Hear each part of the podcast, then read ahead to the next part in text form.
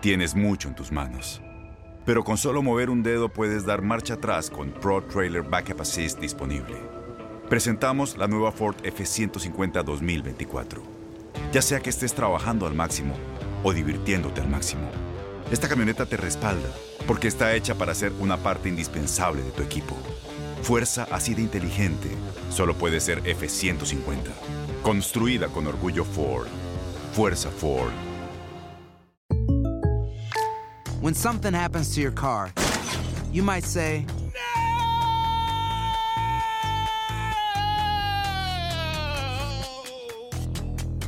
My car.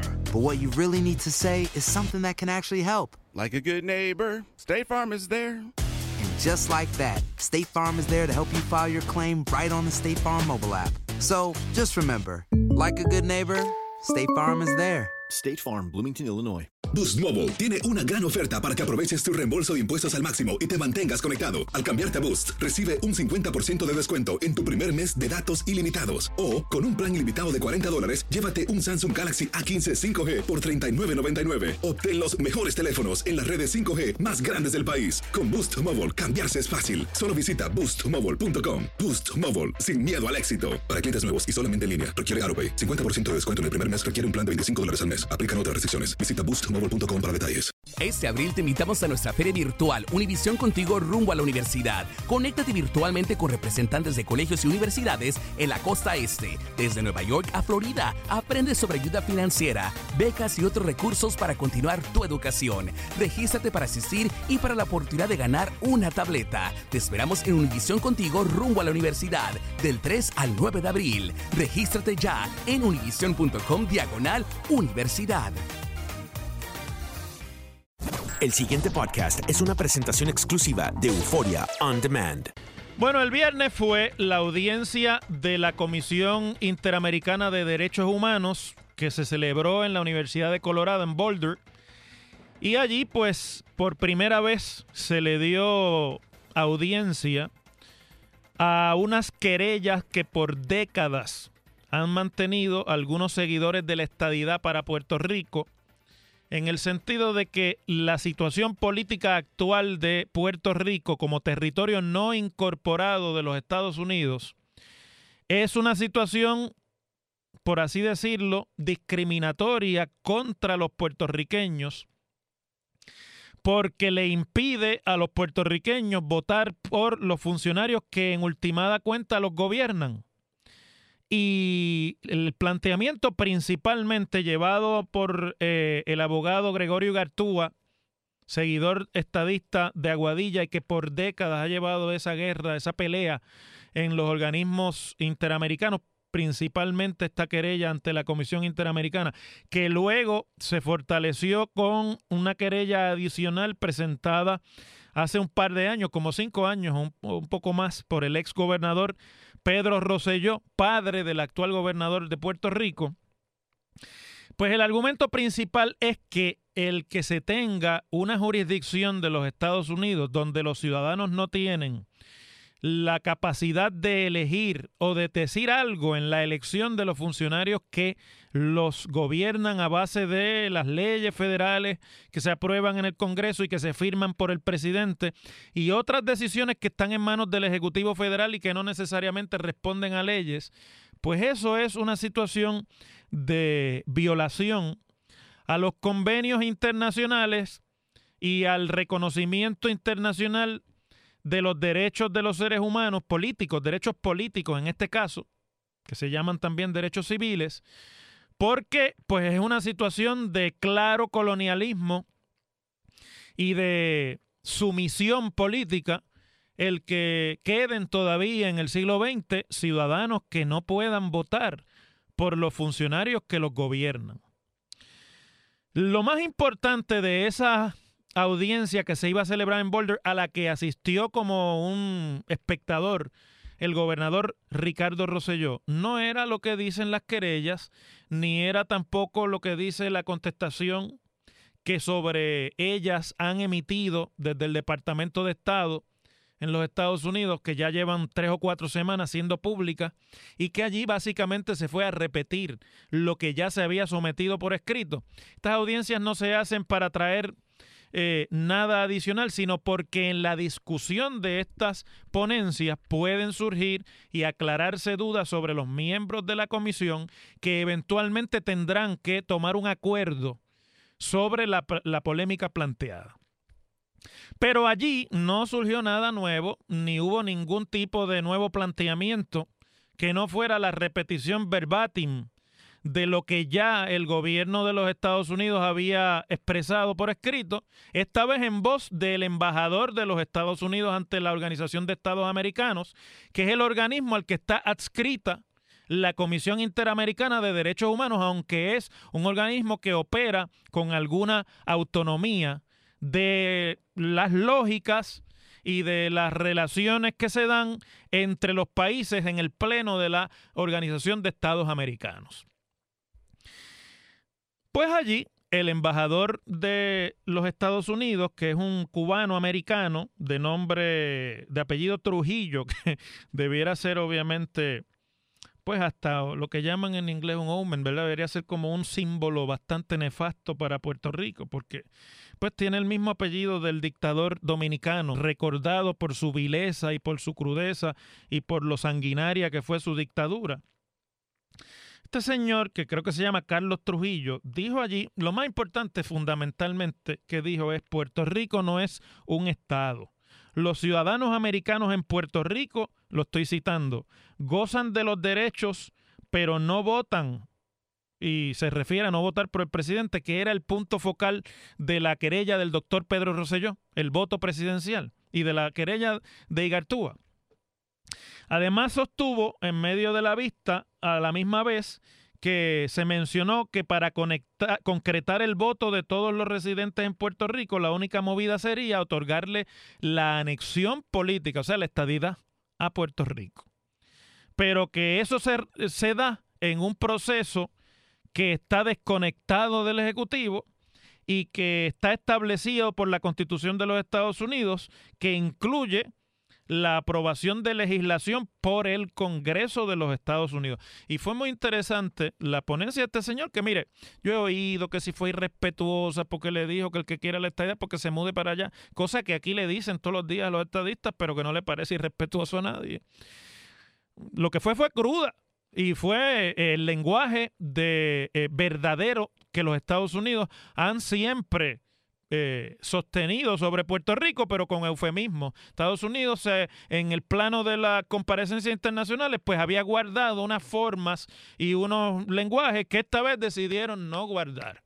Decidieron hablar, como dicen en español castizo, plain, para que no haya confusión sobre qué es lo que piensa el gobierno de los Estados Unidos, en este caso el Ejecutivo, sobre la situación de Puerto Rico.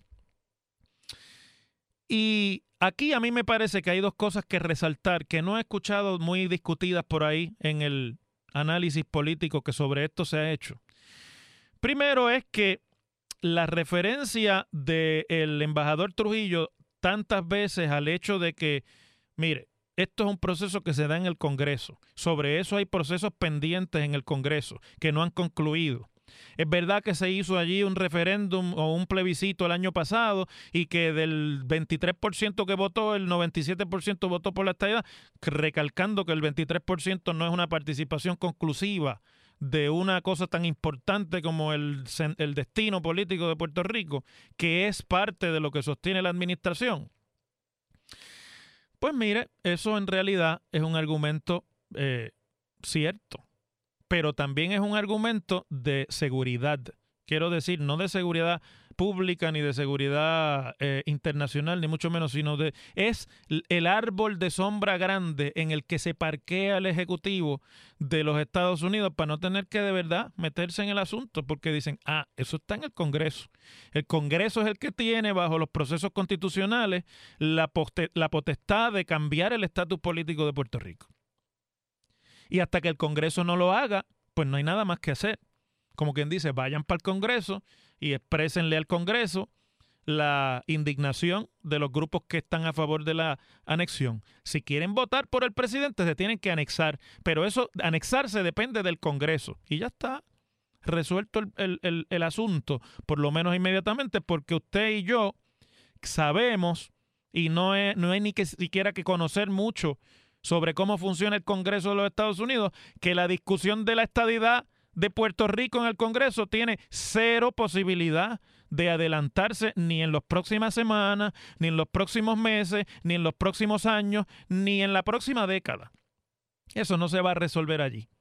No hay acta de anexión posible en el Congreso republicano en la próxima década y cuidado sin más. Pero el otro argumento, el otro argumento que usa Trujillo en su, en su ponencia, por irrespetuoso e insensible que es, decírselo así, sin, sin un poco de aceite lubricante para que esos mecanismos no hagan tanto rechinaje, no, no suenen tan fuerte, ¿verdad? Como sonó. Que es que si usted quiere mudar, si usted quiere votar, se tiene que mudar a un estado. No es tan trivial como se ha querido dar a entender en el análisis político que yo he escuchado. No es trivial porque está refiriendo el asunto a un problema constitucional en los Estados Unidos.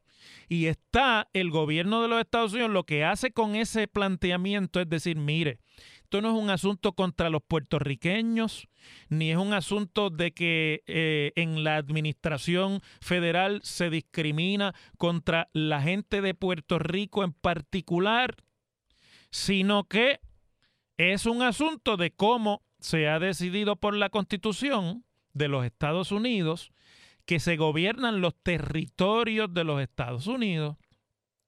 Yo no estoy diciendo que eso está bien. Lo que les estoy diciendo es por dónde viene el asunto, porque esto es un asunto de derecho internacional. Y lo que están diciendo ellos allí es, mire, en Puerto Rico, cualquier ciudadano americano que viva en Puerto Rico no puede votar por el presidente de los Estados Unidos, sea puertorriqueño o sea de origen cuáquero de las 13 colonias, heredero de algunos de los que vinieron en el Mayflower a conquistar el territorio que hoy día es de los Estados Unidos. Eso es lo que está diciendo el embajador en pocas palabras. Es decir, esto no es un asunto que es contra Puerto Rico. Si usted se muda a un territorio no incorporado, cualquier ciudadano de los Estados Unidos que se mude a un territorio no incorporado tiene la misma situación de los que viven en Puerto Rico. Las Islas Vírgenes, Guam, eh, la American Samoa y Puerto Rico son territorios no incorporados de, la, eh, de los Estados Unidos. Y lo que está diciendo es un asunto constitucional que compete al gobierno interno de los Estados Unidos y que requeriría un cambio en la constitución para poderlo atender. Y en eso, mire, nos guste o no, yo aquí vengo a decir las cosas como son, no vengo a, ponerle las chiquitas a la gente para que se sientan satisfechos porque mi análisis es más simpático o más antipático. En eso tiene toda la razón. Es un asunto interno, constitucional. Así es como se dispuso por el Congreso que se gobiernan los territorios no incorporados. Entonces, usted pasa al próximo capítulo. El próximo capítulo después vamos a tener que dejar de ser un territorio no incorporado. Ok, pues hay dos opciones. O usted se convierte en territorio incorporado, que es lo que está pidiendo Jennifer, que es igualmente sin participación, con los taxes pero sin votar. En el territorio eh, incorporado tampoco se vota. No hay poderes políticos, sí hay deberes. Y de ahí espera el tiempo apropiado en que se alinean los planetas y entonces pide la anexión. Y depende de lo que el Congreso quiera decidir en ese momento. Cuando sea que el Congreso lo decida, ¿verdad? Bueno, a todo esto pues hay mucha gente indignada en Puerto Rico, sobre todo los estadistas, porque le han dicho las cosas como son allí y el gobernador, el ex gobernador Pedro Rosselló, que fue allí a plantear el asunto, pues dice que la ponencia del embajador de los Estados Unidos fue una ponencia irrespetuosa y que, fíjense lo que dice Pedro Rosselló, que hay que reconocerle una cosa a Pedro Rosselló y es que él, él tiene claro cuál es su objetivo y no le importa si ese objetivo él lo consigue cuando no queden ni rastros de sus huesos donde quiera que se depositen el día que fallezca. Lo de él es adelantar lo que él cree que puede adelantar mientras esté en sus manos adelantarlo. Eso hay que reconocérselo porque de los líderes estadistas es el que ha tenido esa, esa mayor sensatez de decir, mire, lo mío es crear el, el issue y si eso tarda 300 años, pues yo no lo veré, pero aquí estoy, haciendo lo que me toca. Dice el ex gobernador Rosselló, me parece que es irrespetuoso ese planteamiento. Eso es equivalente a decir que cuando la constitución de los Estados Unidos permitía la esclavitud en los estados del sur, que un remedio sería que los esclavos del sur se fugaran y fueran a residir en un estado del norte. Me parece un tanto inapropiado ese tipo de señalamiento. Fueron argumentos periferales que no se sostienen a base de ningún razonamiento lógico. Lo que pasa, doctor Rosello Padre, es que eso, pues a lo mejor no es lógico, pero es histórico.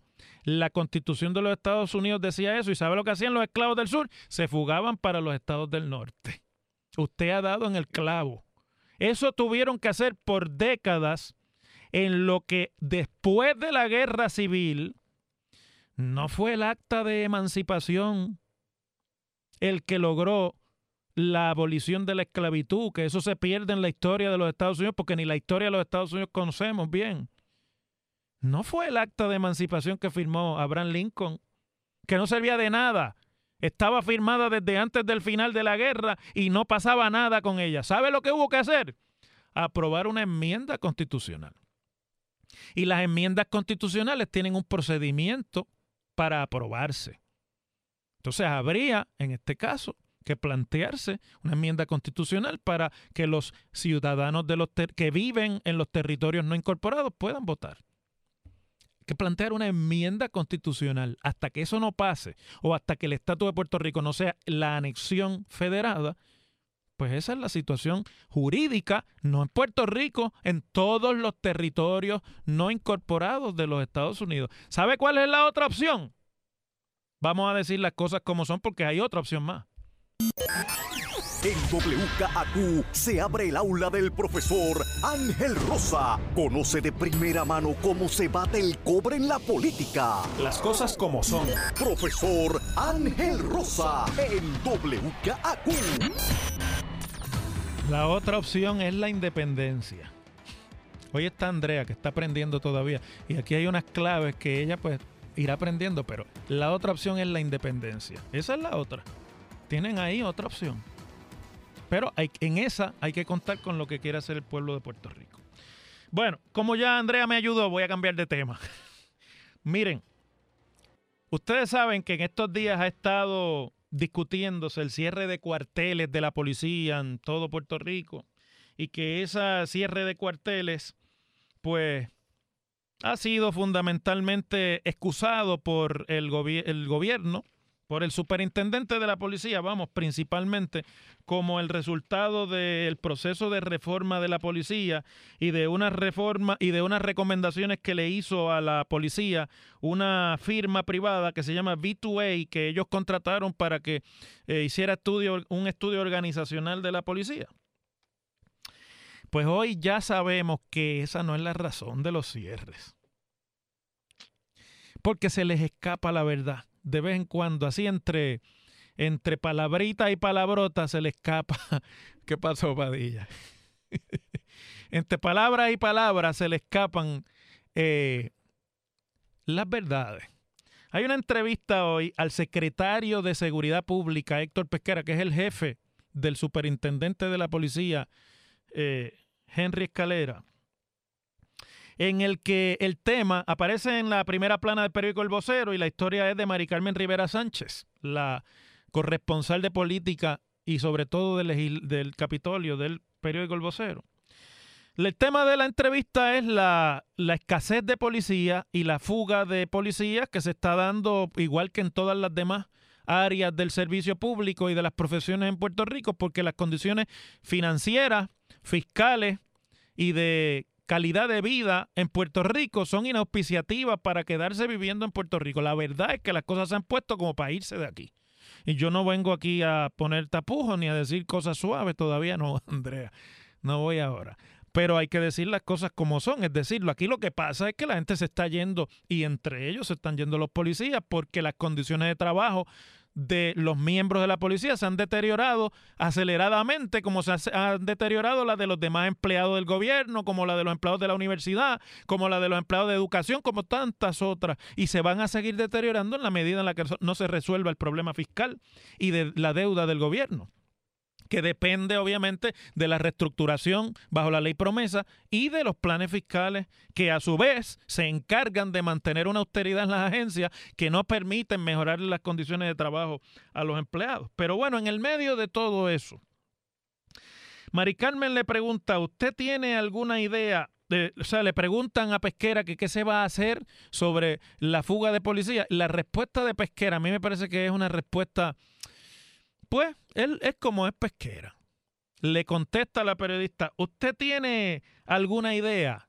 Se le pregunta a la periodista que si ella tiene algo nuevo que decirle. Como quien dice, yo no tengo más ninguna. Y luego añade, hay que buscar una forma de traer más policías, no hay duda ninguna. Lo que pasa es que nosotros estamos limitados porque hay una ley que tumbó el retiro de los policías y no lo van a poner de nuevo. Para mí eso fue el jaque mate cuando se, se quitó el retiro. Eso fue desastroso y ahora cómo vamos a dar para atrás. Y no había junta fiscal en ese momento, así que no había necesidad. Está diciendo Pesquera en palabras finas, porque él dice que no es politiquero, pero es el más politiquero de todos los secretarios del gobierno es que la culpa es de los populares. Porque si no es de la Junta, es de los populares, nunca es de él.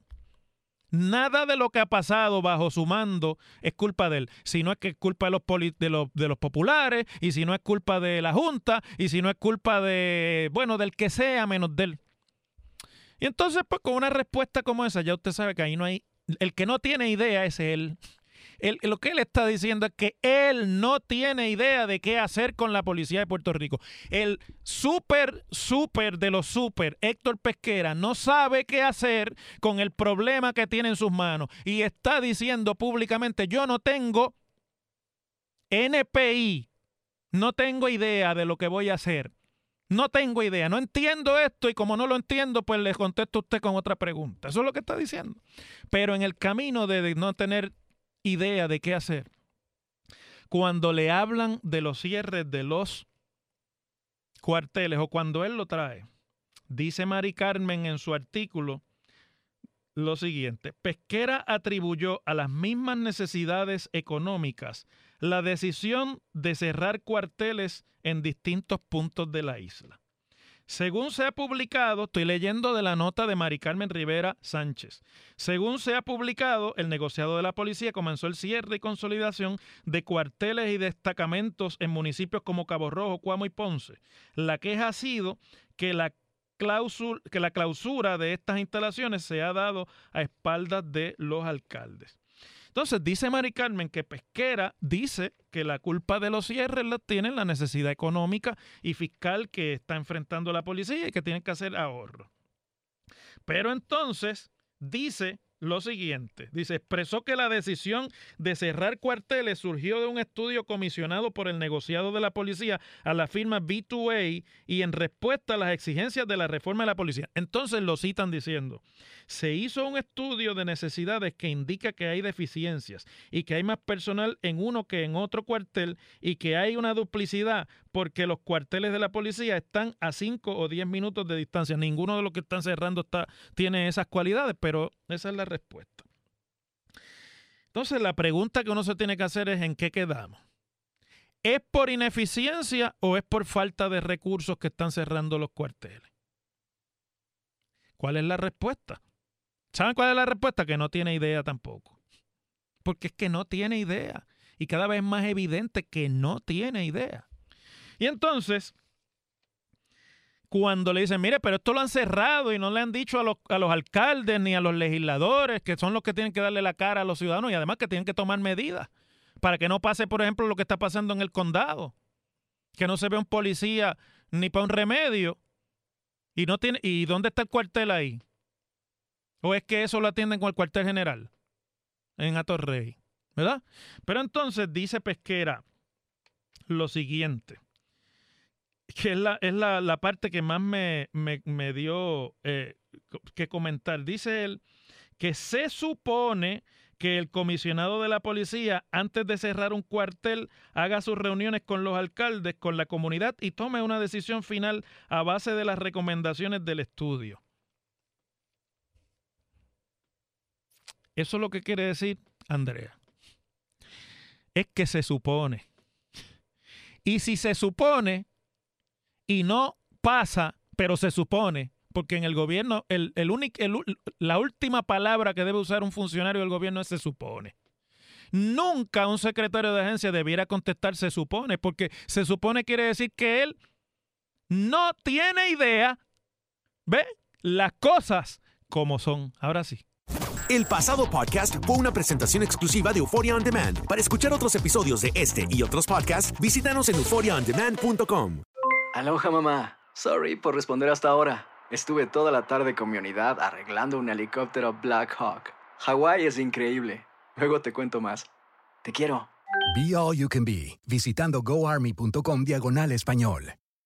Boost Mobile tiene una gran oferta para que aproveches tu reembolso de impuestos al máximo y te mantengas conectado. Al cambiarte a Boost, recibe un 50% de descuento en tu primer mes de datos ilimitados. O, con un plan ilimitado de 40 dólares, llévate un Samsung Galaxy A15 5G por $39.99. Obtén los mejores teléfonos en las redes 5G más grandes del país. Con Boost Mobile, cambiarse es fácil. Solo visita boostmobile.com. Boost Mobile, sin miedo al éxito. Para clientes nuevos y solamente en línea, requiere AroPay. 50% de descuento en el primer mes requiere un plan de 25 dólares al mes. Aplican otras restricciones. Visita Boost para detalles. Este abril te invitamos a nuestra feria virtual Univisión Contigo rumbo a la universidad. Conéctate virtualmente con representantes de colegios y universidades en la costa este, desde Nueva York a Florida. Aprende sobre ayuda financiera, becas y otros recursos para continuar tu educación. Regístrate para asistir y para la oportunidad de ganar una tableta. Te esperamos en Univisión Contigo rumbo a la universidad del 3 al 9 de abril. Regístrate ya en univision.com diagonal universidad. Spring? Is that you? Warmer temps mean new Allbirds styles. Meet the Super Light Collection, the lightest ever shoes from Allbirds, now in fresh colors. They've designed must have travel styles for when you need to jet. The lighter than air feel and barely there fit makes these shoes some of the most packable styles ever. That means more comfort and less baggage. Take the Super Light Tree Runner on your next adventure. Its cushy, lightweight foam midsole supports every step, and the extra outsole traction gives you the grip to just go for it. The eucalyptus fiber upper adds next level breathability to keep you going all day. Plus, the super light tree runner is comfortable and ready to go right out of the box. So, what can you do in a super light shoe? What can't you do is the better question. And because they're super packable, the real question is where are you taking them? Experience how Allbirds redefines comfort. Visit allbirds.com and use code SUPER24 for a free pair of socks with a purchase of $48 or more. That's A L L B I R D S dot com, code SUPER24.